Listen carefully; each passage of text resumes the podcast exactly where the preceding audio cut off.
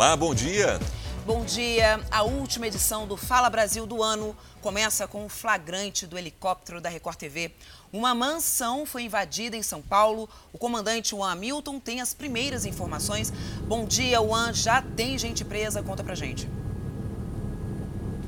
Excelente dia a você, ao Sérgio, bom dia a todos. Tem sim, viu? Pelo menos três criminosos foram presos depois de invadirem essa casa no bairro do Morumbi, na área nobre aqui da Zona Sul de São Paulo. A Polícia Militar foi chamada e fez um grande trabalho, conseguiu pelo menos aí prender esses três criminosos, mas infelizmente um dos criminosos, né, eram quatro, eles acabaram fugindo, esse eh, criminoso acabou fugindo do local. A informação que nós temos é que várias viaturas da Polícia Militar continuam buscando por esse criminoso numa ação audaciosa ao lado do Palácio dos Bandeirantes, menos aí de 100 metros do Palácio dos Bandeirantes, a casa né, do governador do estado de São Paulo. Essa ação criminosa aconteceu durante a madrugada. Esses quatro criminosos invadiram a casa. Eles tentaram, inclusive, invadir um cômodo e levar objetos de valor. Quando a polícia militar foi chamada, eles foram surpreendidos.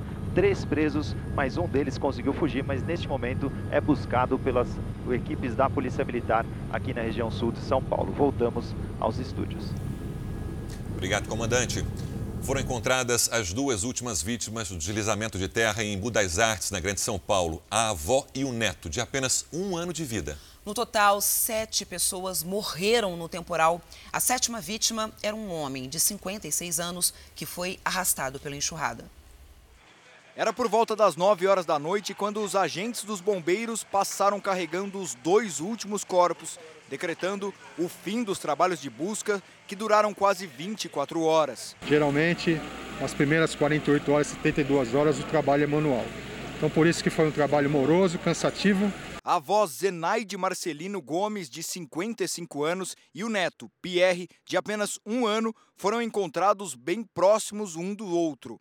Eles são as últimas vítimas de uma tragédia que deixou seis pessoas mortas durante a chuva que atingiu a cidade de Embu das Artes, na região metropolitana de São Paulo. Nessas imagens aéreas é possível ver a dimensão do estrago. Na casa ao lado, que também desmoronou quando a encosta cedeu, estavam outras pessoas da família. Jaqueline, de 25 anos, e os filhos dela, de 7 e de 5 anos, e um de 8 meses. Todos morreram no desabamento. O filho de Milton também estava na casa e conseguiu escapar. O meu filho escapou pelo um trisco, que ele estava lá dentro da casa. Numa dessas, meu, meu sobrinho chamou ele para modelar a água que está passando na viela. Quando ele saiu, aí o, ele recebeu um impacto e ele, ele caiu, lá, caiu lá de fora. Eles, eles correram os dois para salvar o pessoal que estava lá dentro, mas eles não conseguiram salvar mais. A Defesa Civil de São Paulo informou que entregou para a Prefeitura de Embu das Artes um estudo geológico apontando áreas de risco na cidade. Uma delas é justamente onde houve o desmoronamento. Em nota, a Prefeitura de Embu informou que recebeu o documento no começo deste mês e que não foi possível tomar as medidas necessárias por causa da entrega tardia. Na cidade, ainda há muita destruição. 40 casas permanecem interditadas. Um policial, um policial, militar morreu afogado ao tentar salvar quatro crianças que estavam sendo levadas pela correnteza. Ele estava de folga com a família no litoral de São Paulo. O sepultamento do policial militar foi em São Vicente, litoral de São Paulo. Companheiros de farda prestaram apoio à família. Eu olho as coisas, fotos, e eu não consigo acreditar. É, eu vi ele embora, eu tentei, tentei, eu tentei ir atrás dele, o mar não deixou, não deixou ir atrás dele. Eu vi ele indo embora pertinho de mim. E tá sendo muito difícil. O presidente Jair Bolsonaro, que passa o Réveillon na Baixada Santista, também acompanhou a despedida do PM. O cabo Diogo Gomes de Melo, de 31 anos, trabalhava na capital paulista, mas estava no reforço de efetivo da Operação Verão, realizada nas praias do litoral paulista.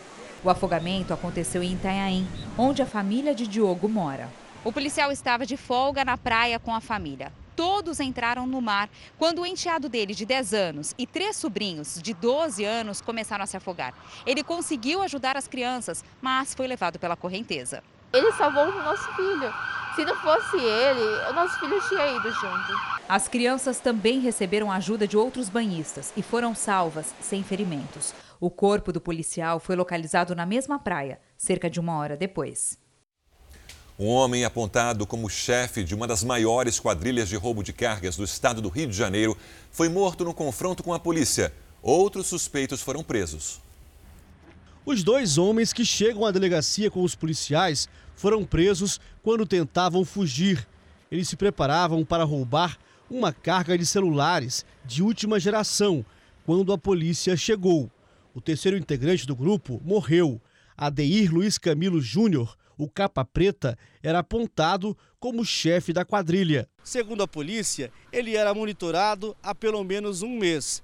Uma investigação de 2016 apontou o Capa Preta como o maior operador da maior quadrilha de roubo de cargas do Estado. O grupo agia em diversas regiões do Rio, mas principalmente em uma das mais importantes vias expressas da cidade, a Avenida Brasil. A quadrilha tinha informações privilegiadas de rotas e cargas transportadas. Ainda segundo a polícia, Adeir chegou a atuar ao lado do criminoso Paulo César Silva dos Santos, o Linho, o maior ladrão de cargas da história do Rio. Linho foi envolvido com execução, sequestro, tráfico de drogas e de armas entre 1990 e 2000. Os dois vão responder por roubo, resistência e associação criminosa. Com eles, a polícia apreendeu uma arma e dois veículos. E uma família de Santa Catarina respira aliviada depois que um senhor de 65 anos foi resgatado de um cativeiro. Ele foi sequestrado quando estava a caminho do trabalho e ficou seis dias com os criminosos. Agora se recupera no hospital. Agostinho Bozo, de 65 anos, estava desaparecido desde o dia de Natal. Ele estava em um sítio em Guaratuba, no litoral do Paraná, onde passou seis dias amarrado, cinco deles sem água. Um dos sequestradores, que estava em Joinville, usou o celular do próprio idoso para pedir resgate à família. Orientado pela polícia, um dos filhos negociou a entrega do dinheiro, até que fosse rastreada a localização dos criminosos.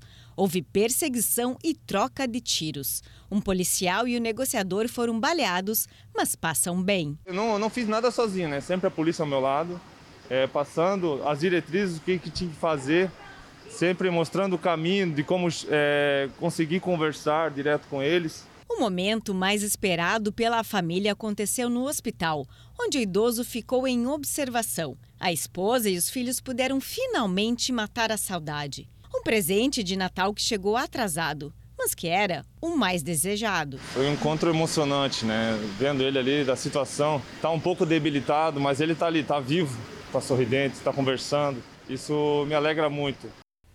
Mesmo com a pandemia, muita gente está pegando a estrada rumo ao litoral de São Paulo. Vamos falar ao vivo com a Michele Rosa, que está na rodovia dos imigrantes, uma via importante que liga a cidade de São Paulo à Baixada Santista.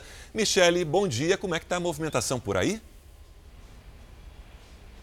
Bom dia, bom dia a todos que estão nos assistindo. Olha, muitos carros estão passando aqui, sentido litoral sul, muita gente indo para Santos, Guarujá, Mongaguá, Praia Grande. E olha, pelo que a gente vê aqui agora, não tem muito congestionamento, mas o motorista enfrenta lentidão justamente por conta do pedágio. Então, tem que ter um pouco de paciência. Quem pretende descer aí para alguma dessas cidades ou para outra do litoral sul, a dica é se adiantar porque provavelmente essa situação que agora parece tranquila já já muda. Até porque, de acordo com a concessionária que administra a via, mesmo com a pandemia, né, a expectativa é de que entre 400 e 640 mil veículos trafeguem pelo sistema Anchieta Imigrantes para a virada do ano. E olha só isso, nossa equipe flagrou no terminal rodoviário Jabaquara, na zona sul da capital, uma intensa movimentação de passageiros prontos para embarcarem em um ônibus rumo à Baixada Santista. Ou seja, muita aglomeração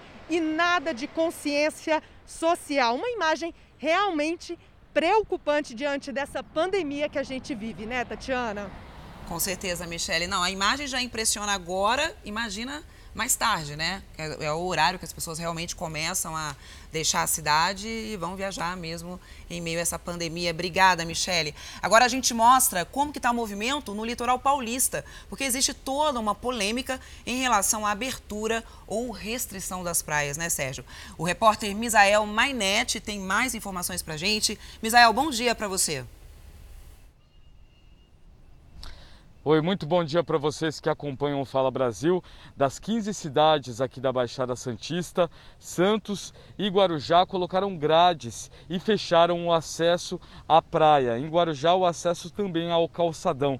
Vamos mostrar imagens ao vivo aqui no litoral, na praia de Santos. Imagens aí de uma praia vazia, apenas funcionários trabalhando. Para isso foram instalados gradis que vão restringir o acesso dos pedestres. Outras cidades como Praia Grande, Itanhaém, Mongaguá e Peruíbe vão manter as praias liberadas. A justificativa é a falta de recursos para instalar os gradis e a falta de apoio do Estado. Os municípios do litoral norte também vão descumprir a orientação do governo do estado de São Paulo. Lembrando que a Secretaria de Desenvolvimento Regional já notificou 20 cidades paulistas por descumprimento das normas do Plano São Paulo. Sérgio. Bom trabalho, Misael. E agora a gente vai até a praia de Copacabana, no Rio de Janeiro, onde o cenário é bem diferente de outros anos. A repórter Diana Rocha está lá, onde aconteceria o Réveillon mais tradicional do mundo, mas praia vazia nesse último dia do ano. Diana, bom dia. Oi, Sérgio, bom dia a você, bom dia a todos. Exatamente, a Orla de Copacabana está bem diferente nesse último dia do ano. Apesar do sol forte, a areia ainda está vazia e no calçadão estão apenas as pessoas praticando atividade física. Está proibida a queima de fogos em toda a orla e quem quiser colocar um som alto no quiosque ou na areia, por exemplo, também não pode. As festas nos hotéis só estão permitidas para hóspedes, mas as festas privadas poderão acontecer nos estabelecimentos que já têm alvará para eventos. Quem não respeitar as regras de ouro de uso de máscara e distanciamento pode ser multado em até 30 mil reais. Ontem, no primeiro dia das barreiras, 84 motoristas foram multados e a Polícia Militar preparou um esquema especial de segurança para o Réveillon, Sérgio. É isso, é festa e aglomeração entre anônimos e famosos também. O Ministério Público notificou o Neymar depois das denúncias de uma suposta festa que seria dada hoje à noite pelo jogador em Mangaratiba, no Rio de Janeiro. A assessoria de imprensa de Neymar nega que a festa tenha sido promovida por ele e diz que o jogador vai passar a virada de ano em Santa Catarina. Mangaratiba, na costa verde do Rio, é conhecida pelas belezas naturais e pela exuberância das mansões, como essa aqui que pertence ao jogador da seleção brasileira Neymar. Mas esse não seria o endereço da polêmica festa de fim de ano em plena pandemia. Segundo as fontes, as comemorações acontecem nessa outra propriedade, que também seria do jogador. Do alto dá para ver que a estrutura está quase pronta. As tendas, a iluminação e os equipamentos de som já foram instalados. A mansão tem mais de 10 mil metros quadrados de área e até uma boate subterrânea. A festa rendeu críticas a Neymar nas redes sociais e na imprensa internacional. Jornais italianos destacaram o evento de cinco dias para 500 convidados. Esse publicou mega festa na cara da Covid. O tradicional The Guardian da Inglaterra chamou o evento de festa macabra. A Prefeitura de Mangaratiba diz que não tem autoridade para fiscalizar eventos dentro de propriedades particulares. Já o Ministério Público do Rio diz que está apurando as denúncias sobre a festa do jogador. A assessoria de imprensa de Neymar nega a realização do evento. O jogador Neymar publicou uma foto em uma rede social. Na imagem, ele aparece ao lado de um amigo e a localização é uma praia de Porto Belo, em Santa Catarina. Segundo a assessoria do jogador, a festa em Mangaratiba estaria sendo organizada por uma empresa de eventos. Flagrante feito pelo helicóptero da Record TV agora há pouco. Um balão caiu em um prédio no bairro de Del Castilho, na zona norte do Rio. Ele ficou preso na varanda de um dos apartamentos no último andar. E não foi o único. Outros balões foram flagrados também em Pilares. Fica na mesma região. Não há informações de presos ou feridos. Lembrando que soltar balão é crime. Fala Brasil vai mostrar o drama de uma mãe que aguarda por uma cirurgia para tratar um caso grave do bebê. E moradores da cidade de Paula Cândido e de Vinésia, na zona da Mata Mineira, estão praticamente isolados. Maiara Foco, bom dia para você. Qual o motivo desse transtorno todo? Olá, bom dia, Tatiana. Um ótimo dia a todos. É que uma cratera enorme se abriu na estrada, impedindo a passagem dos carros. O desvio é feito por outras três cidades e aumenta o percurso em 38 quilômetros. Além disso, o restante do trecho está cheio de buracos e lama. Os moradores afirmam que a obra de licitação para asfaltar a estrada foi em 2018, mas até agora nada foi feito. O Departamento de Estradas de Rodagem diz que aguarda a liberação dos recursos para realizar a obra. O órgão informou que serviços pontuais de manutenção são realizados normalmente. Sérgio? Já completando quase três anos, né? Um atraso na obra. Obrigado, Mayara. Festas clandestinas e aglomerações marcaram a quarta-feira no litoral gaúcho. Vamos com Alexandre Gamon, onde aconteceu esse desrespeito às medidas de distanciamento social. Alexandre, bom dia. Bom dia, Sérgio. Bom dia, Tatiana. Aconteceu em Capão da Canoa, no litoral norte gaúcho, que fica aproximadamente 140 quilômetros aqui da capital Porto Alegre. E nas imagens, dá para ver que a maior parte das pessoas aparece sem máscaras ou então qualquer tipo de equipamento de proteção individual a Polícia Militar foi chamada e dispersou a multidão. De acordo com o último decreto da Prefeitura de Capão da Canoa, comércios não essenciais terão que ficar fechados entre a uma da madrugada e nove da manhã. O estabelecimento que não cumprir a regra poderá receber multa de até R$ 21.638. Durante a virada do ano, a faixa de areia ficará liberada, mas as pessoas devem seguir orientações do uso de máscaras e distanciamento social. Eu conversei com o secretário de turismo da cidade e ele disse que o número de pessoas é muito grande. Né, no litoral norte gaúcho, em especial em Capão da Canoa. E como as praias estão liberadas, dificulta ainda mais a fiscalização. O Réveillon de Fortaleza será bem diferente. No lugar da multidão que ocupou o aterro da praia de Iracema em anos anteriores, nada de movimentação Miguel Anderson está por lá. Miguel, bom dia. Praia interditada já? Isso mesmo, Sérgio. Bom dia a você, bom dia a todos que acompanham o Fala Brasil. A interdição começou logo na, nas primeiras horas da manhã desta quinta-feira. Gradis estão sendo instalados no aterro da praia de Iracema para evitar a passagem para a faixa de areia. Daqui a pouquinho, toda a região vai estar cercada com esses gradis. Tem mudanças também no trânsito. Diversas vias serão bloqueadas até as duas horas da madrugada de 1 de janeiro. A tradicional queima de fogos, que acontece bem ao fundo, na faixa de areia, já dentro do mar, foi cancelada para evitar o chamamento de pessoas para essa região. Participam dessa força-tarefa 144 agentes de trânsito e integrantes das forças de segurança pública aqui do Ceará. O objetivo dessa operação é fazer um trabalho preventivo e também conscientizar a população, evitando inclusive a montagem de comércio ambulante na faixa de areia e evitar a aglomeração de pessoas. No ano passado, mais de 2 milhões de pessoas receberam um novo ano aqui na orla da capital cearense. Tatiana, eu volto com você.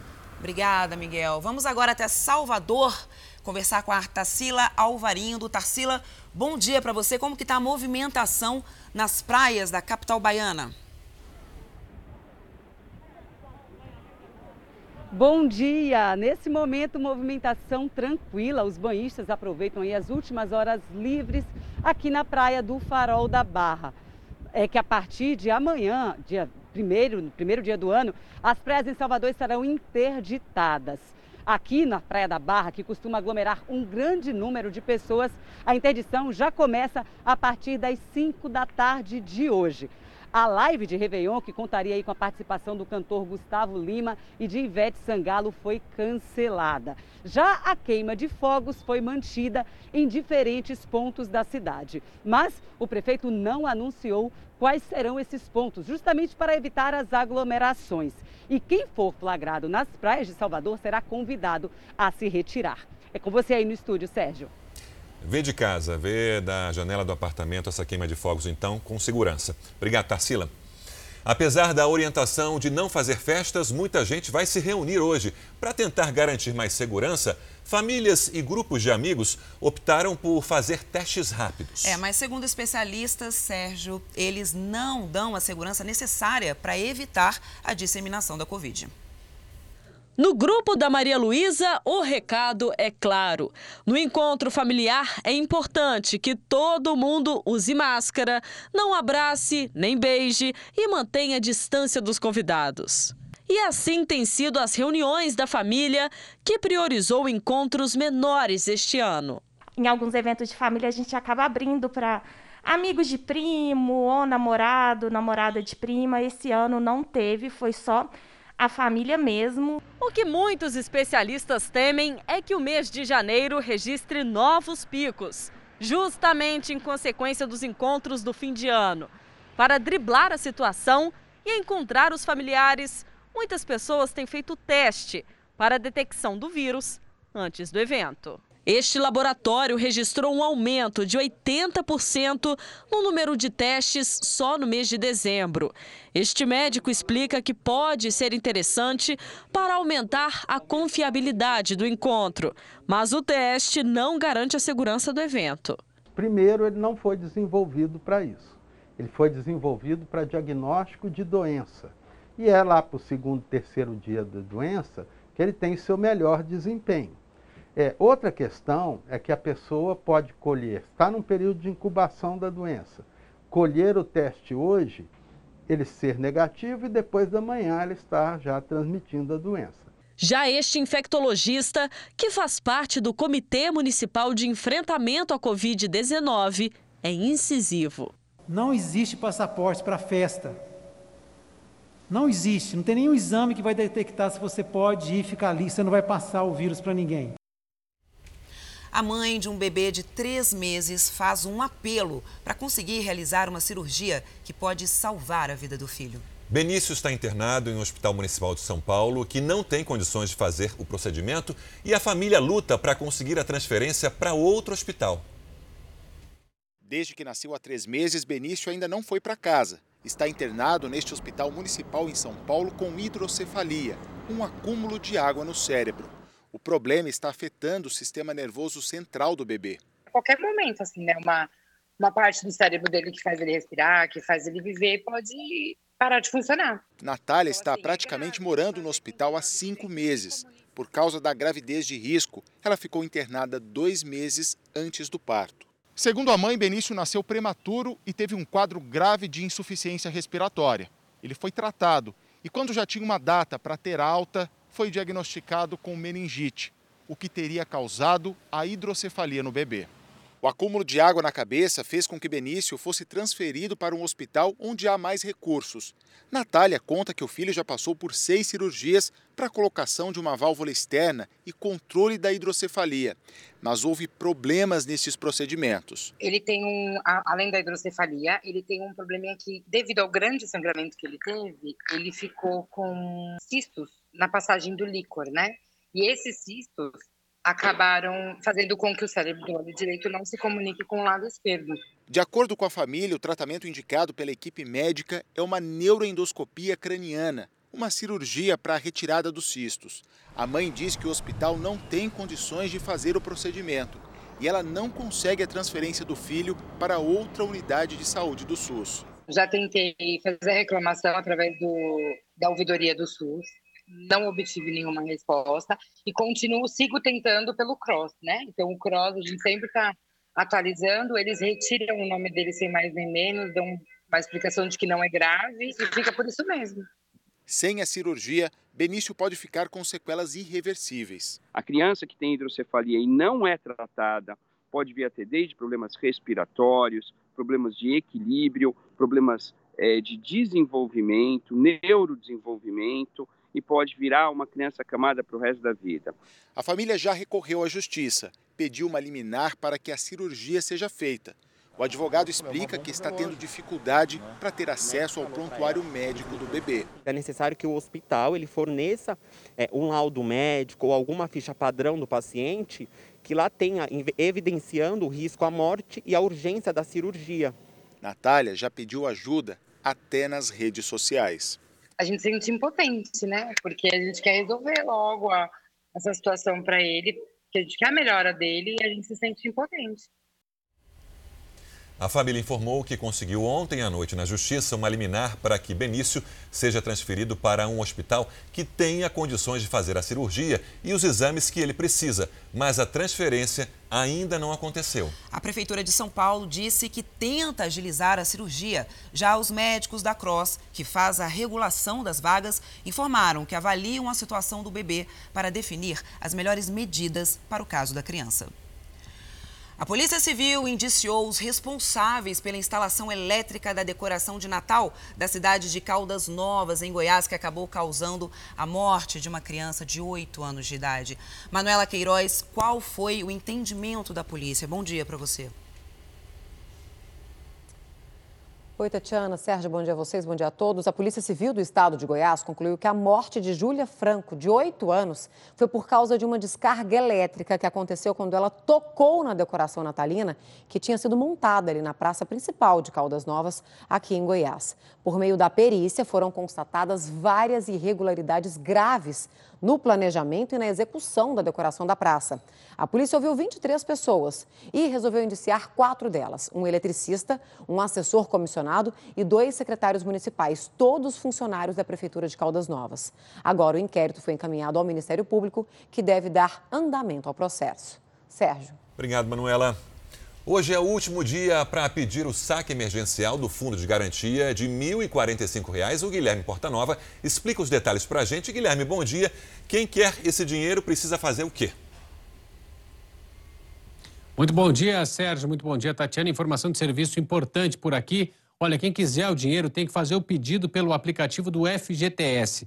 A Caixa vai transferir novamente o valor para a conta digital. Isso porque quase 8 bilhões de reais do saque emergencial que não foram movimentados retornaram para as contas dos trabalhadores. Outra informação importante é que os beneficiários do Bolsa Família vão ter um tempo maior para sacar o dinheiro já depositado e também o valor do auxílio emergencial residual. O prazo passou de 90 para 270 dias. A prorrogação vai ser contada a partir da data que o valor da parcela estiver disponível para o beneficiário. E uma última informação: o presidente Jair Bolsonaro assinou a medida provisória com a correção do salário mínimo para o ano que vem, que será de R$ 1.100, um aumento de 5,26%. Sérgio. Novo valor para 2021. Obrigado, obrigado, Guilherme. O governo do Reino Unido anunciou novas restrições para conter o avanço da Covid-19 a partir de hoje. Para 75% da população, a quarentena terá o nível mais alto. O objetivo é frear a disseminação da nova variante do coronavírus de transmissão mais rápida. Na última terça-feira, o Reino Unido confirmou o maior número de casos desde o começo da pandemia. E um homem foi demitido por deixar 57 frascos da vacina contra a Covid-19 fora de refrigeração nos Estados Unidos. De acordo com as autoridades, foi tudo intencional. Ele era funcionário de um centro médico no estado de Wisconsin, que abriga a vacina da farmacêutica Moderna. No último sábado, mais de 500 doses da vacina tiveram que ser descartadas por ficarem fora da refrigeração.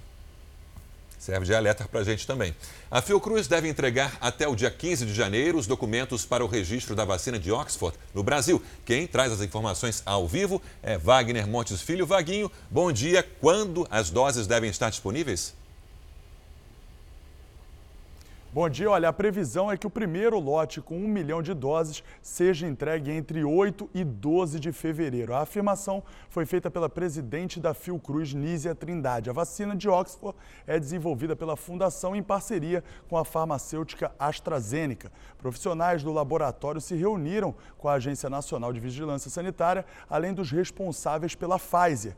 A reunião foi para discutir o uso emergencial das vacinas no Brasil. Segundo a Anvisa, o prazo para análise é de até 10 dias a partir da entrada do pedido formal. Ainda não há data definida para o início da campanha de vacinação no Brasil, mas a expectativa do Ministério é começar entre 20 de janeiro e 10 de fevereiro, isso se os fabricantes da vacina, das vacinas tiverem o aval da Anvisa a tempo. Tatiana, eu volto com vocês no estúdio.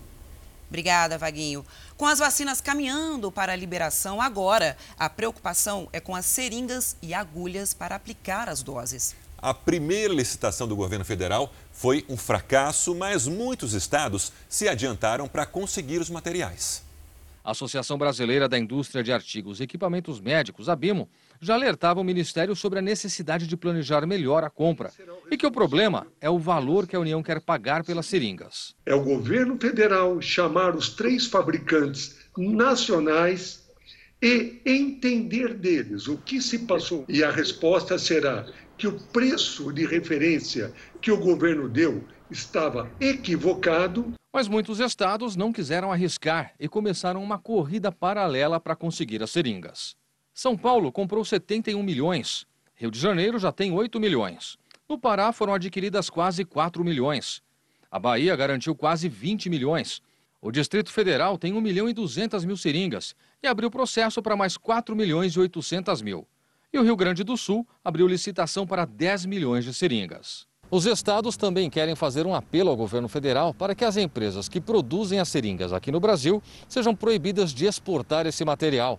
O Conselho Nacional de Secretários de Saúde vai formalizar o pedido ao Palácio do Planalto para facilitar a compra direta pelos estados, assim como ocorreu com os respiradores. Se for o caso, a impedir exportação desses, desses insumos, é fundamental que a gente garanta a imunização de toda a sociedade brasileira.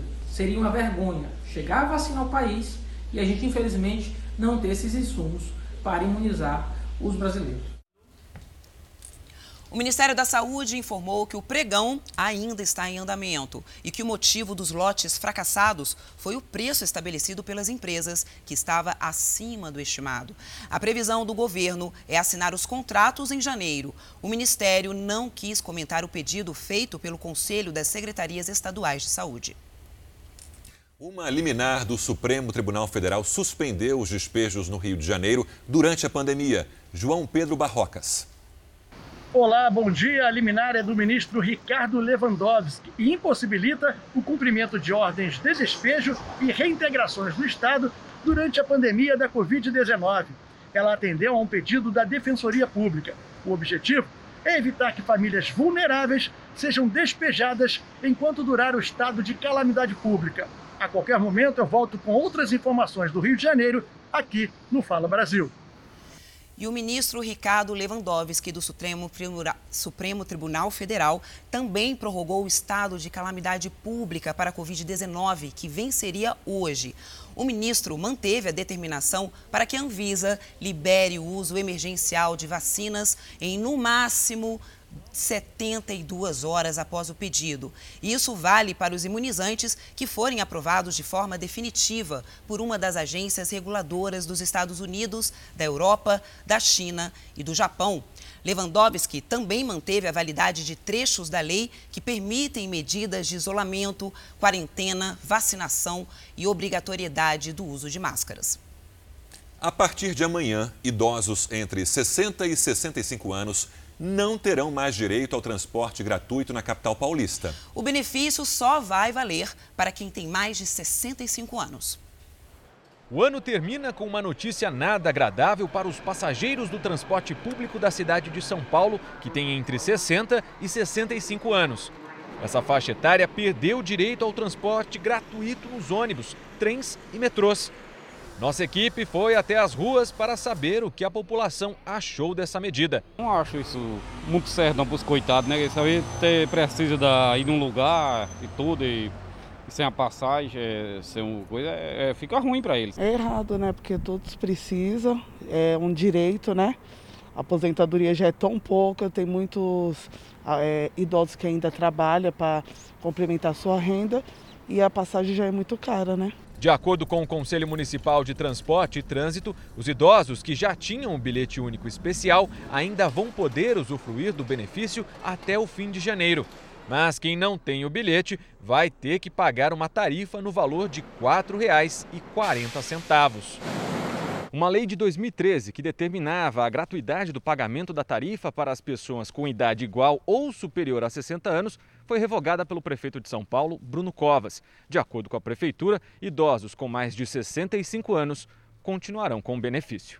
O IDEC, o Instituto Brasileiro de Defesa do Consumidor, publicou uma nota criticando a medida. Ressaltou que essa decisão trará impactos muito negativos para a população já penalizada pela pandemia e para a mobilidade da cidade como um todo.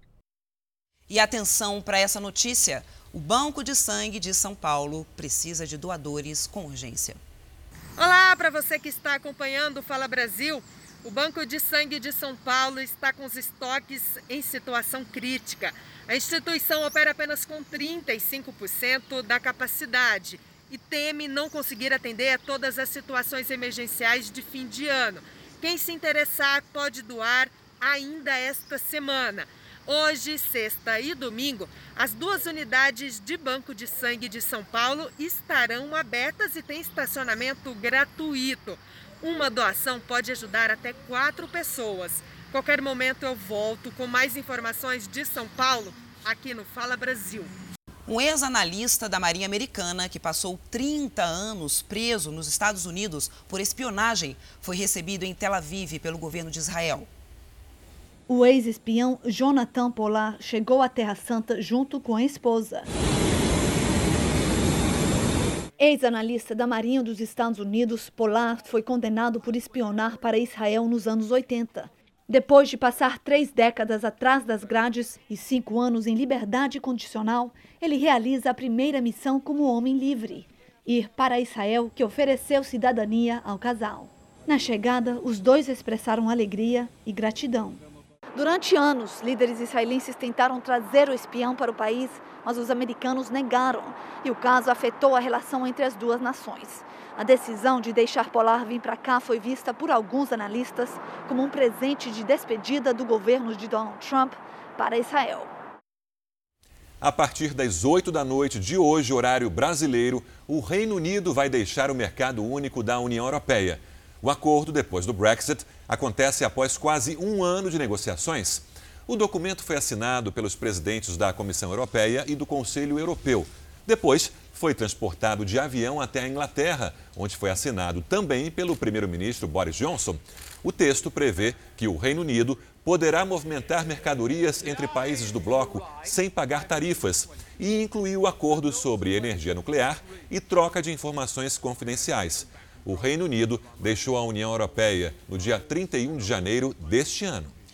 A chanceler da Alemanha, Angela Merkel, deixará a liderança do país em 2021. Ela está no poder desde 2005. O partido dela se reúne no próximo mês para definir um sucessor ao cargo. O escolhido será automaticamente o favorito nas eleições gerais, programadas para o dia 26 de setembro do ano que vem.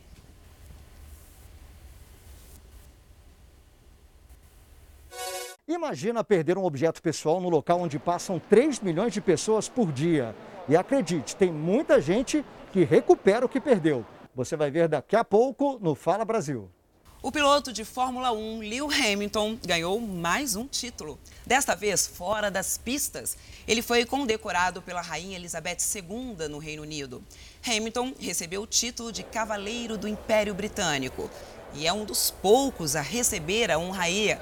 O prêmio foi concedido depois de conquistar o sétimo campeonato mundial da carreira e se tornar o recordista de vitórias da história da Fórmula 1.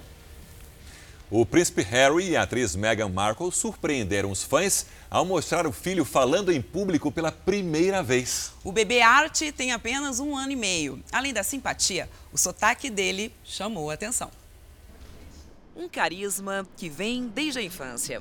O pequeno Art, filho do príncipe Harry com Meghan Markle, comoveu os internautas ao falar pela primeira vez em público. Ele apareceu no podcast dos pais para desejar feliz ano novo aos fãs. After me, ready? Happy? Happy? New? New? New. Logo, a imprensa britânica notou que o herdeiro do trono está ficando com um sotaque americano. Art mora nos Estados Unidos com os pais desde o início do ano. Um legítimo inglês deveria ter este sotaque aqui. Happy New Year. Happy New Year. Mas uma coisa é inegável: a simpatia do menino. Hoje tem sorteio da Mega Sena da Virada. O prêmio é de 300 milhões de reais. Lívia Veiga. Bom dia, as apostas podem ser feitas até às 5 horas da tarde em qualquer lotérica pelo site ou pelo aplicativo. O sorteio será às 8 horas da noite. Se você ganhar sozinho e aplicar o dinheiro do prêmio, a bolada pode render mais ou menos 347 mil reais por mês. Nessa lotérica, aqui na rodoviária de Brasília, o movimento começou cedo e tem fila. E a gente conheceu aqui, olha só, o seu Renato, que está com uma responsabilidade, né, seu Renato? Com certeza, é um bolão lá do pessoal do meu trabalho. Quantas pessoas estão participando desse bolão? Cinco. E aqui, olha, o movimento está bem grande, muita gente apostando aí, tentando ganhar esse prêmio a qualquer momento. Mais notícias do Distrito Federal aqui no Fala Brasil. O aumento na contaminação pelo coronavírus em Mato Grosso do Sul provocou uma corrida por testes da doença. Na rede pública, os exames estão na limite da capacidade. Em Campo Grande, não há mais vagas nos próximos dias para agendamento do exame PCR, aquele do cotonete, no drive-thru do Corpo de Bombeiros.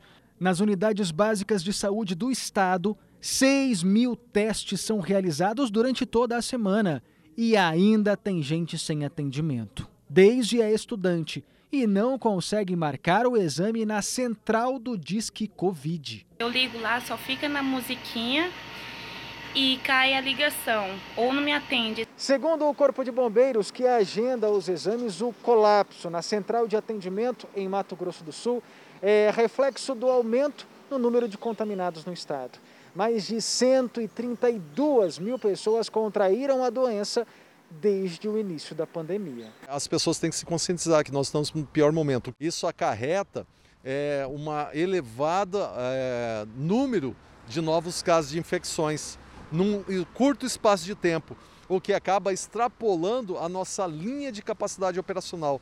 Um levantamento da Associação Brasileira de Medicina Diagnóstica mostra que em laboratórios particulares, a procura por testes para o diagnóstico da Covid-19 aumentou 35% nos últimos 30 dias. Imagine perder algum objeto pessoal onde circulam por dia 3 milhões de pessoas, Sérgio. E tem de tudo, Tati.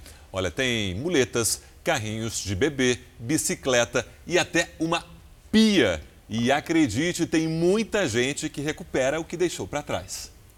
Quem nunca passou pela situação de perder um objeto em um local público, uma estação de trem, por exemplo? Será que é impossível recuperar? A Clélia não perdeu a esperança e foi até o setor de achados e perdidos da CPTM, Companhia Paulista de Trens Metropolitanos. Minha irmã tinha me dado de presente, era o presente de Natal. E tinha um vestidinho também infantil, umas máscaras. O Reginaldo perdeu a carteira, mas não teve a mesma sorte. RG, CPF, tudo, tudo, a carteira completa com tudo. Cartão do banco, cartão da caixa, tudo no mundo eu perdi. Muita gente nem sabe que existe um setor de achados e perdidos da CPTM. O local fica na estação Barra Funda e reúne os objetos deixados em todas as 94 estações atendidas pela companhia. Eles ficam lá por um período de 60 dias. Depois, são destinados à doação para entidades assistenciais. Para você que está curioso, estamos entrando no setor de achados e perdidos aqui da CPTM. Olha quanto guarda-chuva o pessoal perde nas estações. Agora, os objetos mais curiosos que eu vi foram essas muletas, olha, o carrinho de bebê, um drone que a pessoa acabou largando numa das estações, uma bike novinha, gente. Imagina o desespero da pessoa que largou isso e perdeu. E olha, tem até uma pia com torneira e tudo. Sempre que é possível, os funcionários entram em contato com o dono para avisar. A gente não espera que ele entre em contato com a gente. Se a gente tem alguma identificação desse passageiro, qual é a ideia? É a gente já acelerar esse contato com ele. Foi o que aconteceu com um passageiro que perdeu a mochila na última terça-feira, dia 29. O mais inusitado é o que tinha dentro dela. Esse caso da mochila é um caso impressionante. Por quê? Porque nessa mochila continha em espécie 1.800, cerca de 1.850 reais nessa mochila. Valor que ele recebeu da empresa onde trabalha, de férias e uma parcela do 13 terceiro. Ele não sabia né, que tinha sido perdido na CPTM, Né? A gente descobriu a identidade dele por um olerite. Mas quem seria capaz de esquecer uma mochila com tanto dinheiro numa estação de trem? O problema pode estar associado a um cansaço do cérebro. Olha a quantidade de informações que desde criança o jovem e até mesmo o adulto tem, e às vezes você tem que juntar tudo isso, processar tudo isso. Não é fácil assimilar tantas informações, né? Na correria do dia a dia, vai pagar o, vai pegar o ticket, esquece a bolsa. É difícil mesmo, né? Ainda bem que tem muita gente honesta, né? Devolvendo aí uma mochila com dois mil reais. Agora, esquecer uma pia. Isso é que Não, esse realmente esse foi bem inusitado. como leva uma pia, né? Para começar, como leva uma pia e esquece a pia. Mas e o campeão, bem. claro, deve ser o guarda-chuva. Sem dúvida. O cancelamento da tradicional festa de Réveillon do Rio de Janeiro diminuiu um pouco a preocupação com as aglomerações. Mas muitos comerciantes estão sem saber o que fazer. Os quiosques da Orla de Copacabana já estavam prontos para a festa. Tudo pronto para as festas de Réveillon nesse quiosque. Só que nada do que foi preparado poderá acontecer. O que foi motivo de comemoração para começar o ano novo com um fôlego no caixa acabou se tornando um grande prejuízo. E as mesas que já estavam vazias devem permanecer do mesmo jeito. Estamos devastados. Era o último fôlego, na verdade, para a gente começar um 2021. Né? Seria a recuperação de um ano já triste demais para gente. Então, assim, essa notícia veio para acabar com a nossa esperança. No dia 17 de novembro, os quiosques da Orla foram autorizados a realizarem festas particulares de Réveillon. Os estabelecimentos poderiam fazer cercadinhos e cobrar pelos serviços, obedecendo às medidas de segurança estabelecidas. Mas tudo mudou de novo, faltando cinco dias para a festa da virada. O motivo da mudança foi o aumento de casos de contaminação por coronavírus na cidade e a escassez de leitos em unidades de saúde.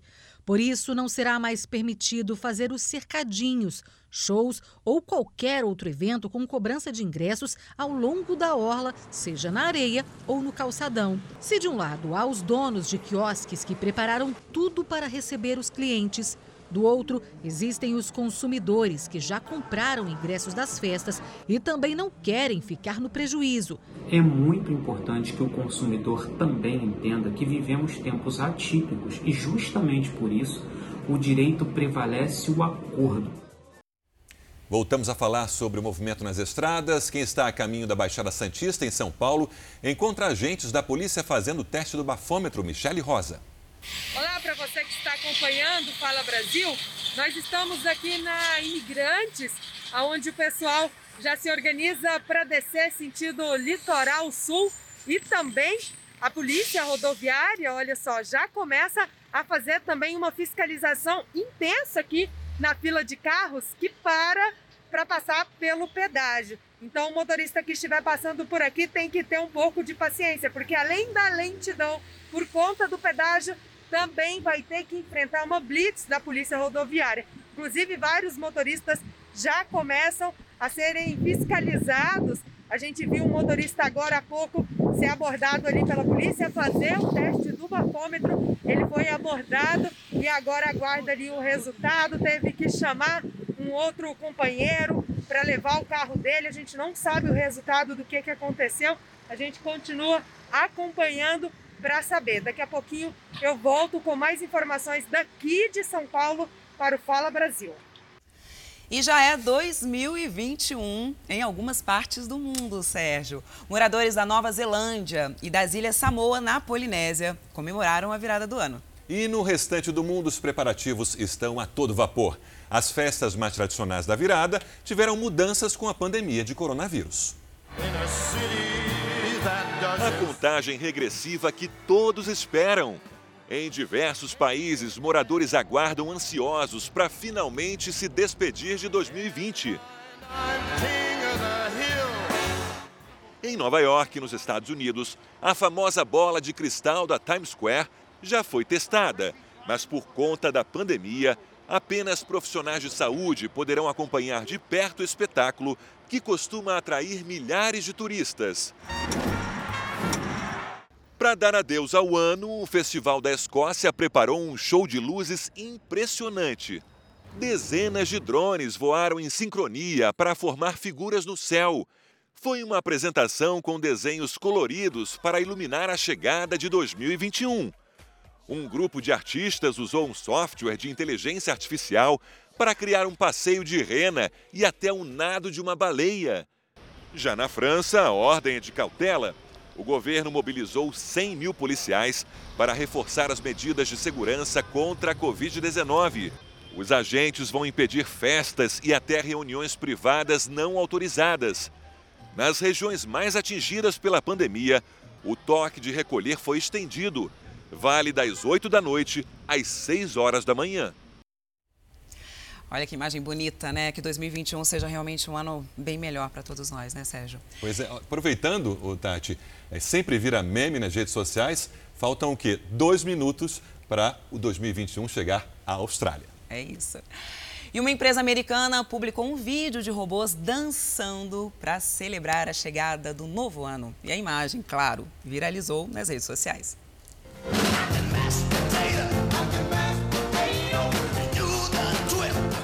Esbanjam muito ritmo e coreografias divertidíssimas. Em uma das danças, até um cachorro robô participou. Ele se chama Spot e está à venda pelo equivalente a mais de 380 mil reais. Nem este robô, que costuma trabalhar empilhando caixas, ficou de fora. Nas redes sociais, os internautas foram à loucura. Uma usuária brincou. Que bom, agora até os robôs dançam melhor que eu. Em outra região do país, duas garotinhas aproveitaram o tempo livre para tentar imitar os passos de dança na sala de casa. Com um ano tão difícil, está todo mundo ansioso com a chegada de 2021.